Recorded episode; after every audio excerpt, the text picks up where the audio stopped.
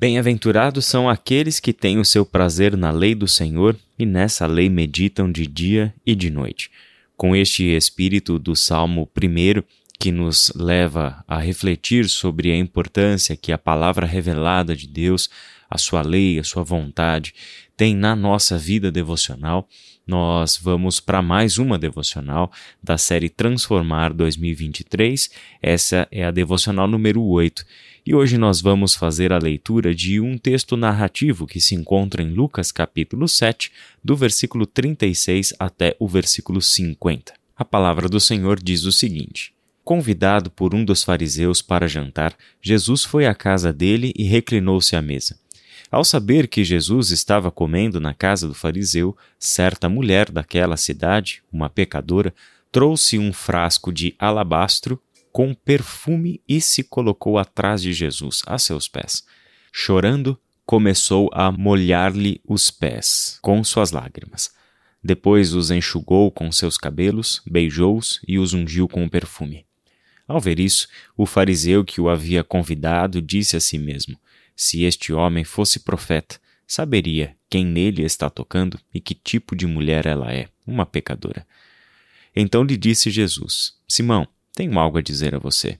Dize, mestre, disse ele. Dois homens deviam a certo credor. Um dele devia quinhentos denários. Entre parênteses aqui, um denário equivale a um dia de trabalho de um trabalhador braçal. Então, são quinhentos dias de trabalho. E o outro devia cinquenta.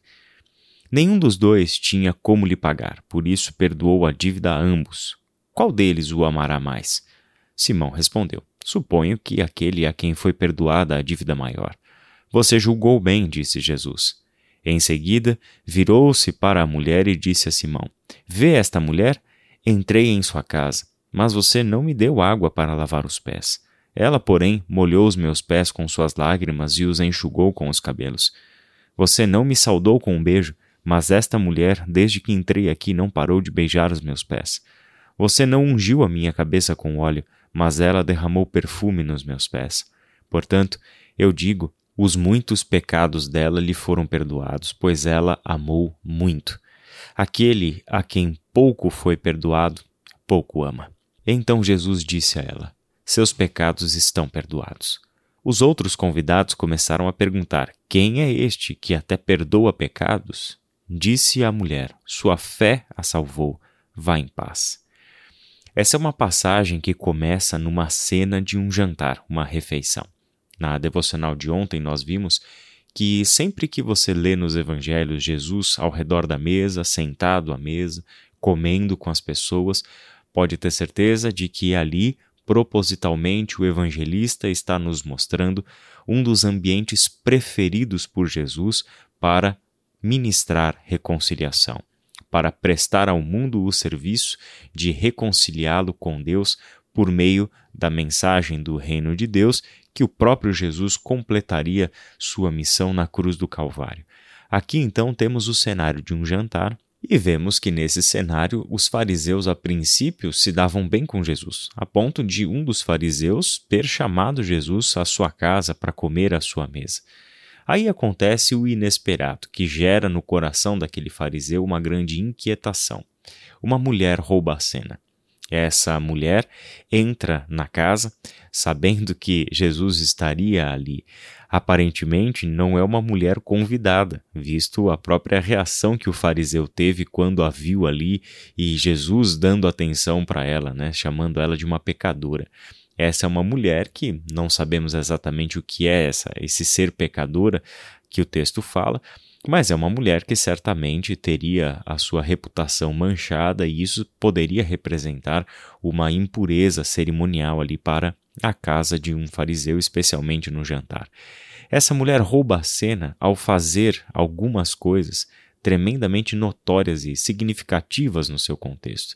Ela traz um perfume, ela se coloca aos pés de Jesus, chora com as suas lágrimas, molha os seus pés, enxuga os seus pés com os seus cabelos, os beija e os unge com o perfume.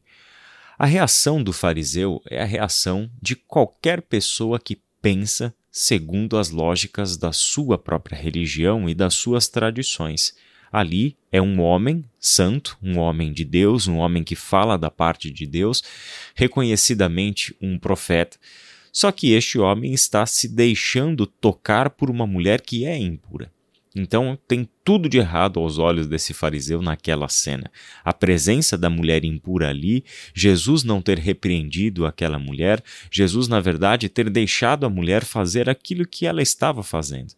E aquilo para aquele fariseu representava um tremendo de uma inconsistência com o que ele sabia sobre Jesus, ou pelo menos com o que ele estava vendo Jesus fazer. A ponto deste homem dizer para si mesmo o seguinte: se este homem fosse profeta, saberia quem nele está tocando e que tipo de mulher ela é, uma pecadora. Ou seja, a dúvida foi colocada no coração do fariseu. Primeiro, questionando o fato de que Jesus é ou não é um profeta, questionando esse testemunho que já estava sendo dado pelo povo acerca de Jesus. Para os olhos do fariseu, aquele ato de Jesus já deixava claro que ele não era profeta coisa nenhuma. Se fosse um profeta, ele saberia quem nele está tocando e que tipo de mulher ela é, que é uma pecadora. Ou seja, para o fariseu, Jesus nem é profeta, tampouco sabe discernir o pecado na vida de uma pessoa, sabe discernir o coração de uma pessoa, tampouco a conduta de uma pessoa. Jesus não repreende de cara, Jesus não tenta advogar a sua causa de jeito nenhum. Ele simplesmente vira para o seu anfitrião e diz assim: Simão, tenho algo a dizer para você. Dois homens deviam a um credor. E ao contar essa pequena parábola de dívidas e de perdão de dívidas, ele mostra para aquele homem que aquele que teve muita dívida perdoada, certamente, este se tornará o que mais vai amar ao seu credor, aquele que mais vai achar que o seu credor deve o seu reconhecimento, a sua honra, a sua retribuição e etc. E é assim que Jesus enquadra a cena daquela mulher. É aquela mulher quem está fazendo por Jesus algo que alguém como Simão, aparentemente se via como santo, como um homem bom, como um homem justo e assim por diante, nada tinha feito por Jesus.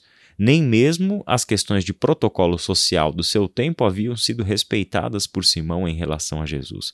Aquela mulher pecadora, por um outro lado, entra naquela casa, sabendo que olhos julgadores estarão lançados sobre ela. Ela despreza sua própria vergonha, ela passa por cima da exclusão social que sofria e que certamente sofreria, visto que a sua reputação era de uma mulher pecadora e essa reputação era conhecida. Ela não mede as consequências para fazer tudo o que faz ali para Jesus, mesmo sabendo que poderia ser repreendida, ser vaiada ou coisa do tipo. Ela engole o seu orgulho se humilha e ali está uma mulher demonstrando o seu amor por Jesus da maneira como ela podia demonstrar. E Jesus é Deus. Jesus não é profeta. Jesus é mais do que um profeta. Sem dúvida nenhuma que a atividade profética está presente no ministério de Jesus, mas ele não se resume a um profeta nos moldes bíblicos. Jesus é alguém que sabe discernir o coração daquela mulher. E no meio daquelas ações daquela mulher, ele discerne um coração humilhado e arrependido. Um coração que naquele momento estava demonstrando a sua grande fé. A fé de que Jesus poderia perdoar os seus pecados. Ela está consciente dos seus pecados e esta é a razão pela qual ela está ali, honrando Jesus e demonstrando a Jesus o seu amor. A demonstração da reconciliação de Jesus significa, para os dois que estão envolvidos nessa história, algo transformador. Primeiro, para a própria mulher, que recebeu, que ouviu essas palavras de Jesus: Seus pecados estão perdoados, sua fé a salvou, vá em paz. Em segundo lugar, para o fariseu, que viu Jesus agir com misericórdia, que viu Jesus dar perdão a uma mulher que, aos olhos que ele tinha e segundo o pensamento, a forma de pensar que ele tinha, jamais deveria estar até mesmo ali naquele lugar, naquele jantar. Ele mostra para o fariseu uma nova forma de pensar sobre Deus, sobre o seu juízo, sobre a misericórdia. Ele mostra que o reino de Deus consiste nesta misericórdia entregue aos que são pecadores, aos que precisam de cura de libertação, de salvação. Assim, Jesus usa um evento para servir as pessoas, mostrando reconciliação. Há salvação tanto para a mulher pecadora, como pode também haver salvação para aqueles que não conseguem enxergar em Jesus quem de fato ele é. Esta questão está justamente no verso 49. Quem é este que até perdoa pecados? A frase de perdoar pecados, seus pecados estão perdoados, sua fé a salvou, vá em paz, é altamente conflitante, soa até como heresia aos ouvidos de um fariseu do primeiro século. Por quê? Porque perdoar pecados é uma prerrogativa de Deus. Somente Deus pode perdoar pecados. E vem este homem, Jesus, perdoando pecados. Em um contexto como esse, a ação de Jesus é tremendamente radical. Rompe com as barreiras que a religião institucionalizada dos judeus do seu tempo havia colocado. Ela rompe com a forma de pensar em Deus que não entendeu ainda claramente o seu amor e a sua misericórdia. Por isso, meu irmão e minha irmã, temos aqui um ótimo exemplo de como Jesus serviu ao mundo no ministério da reconciliação como ele, muitas vezes sem palavras, apenas com um gesto, apenas com o permitir que aquela mulher fizesse o que estava fazendo, a recebeu ali, a acolheu e estendeu a ela salvação. Que Deus abençoe o seu dia, a sua reflexão e até amanhã.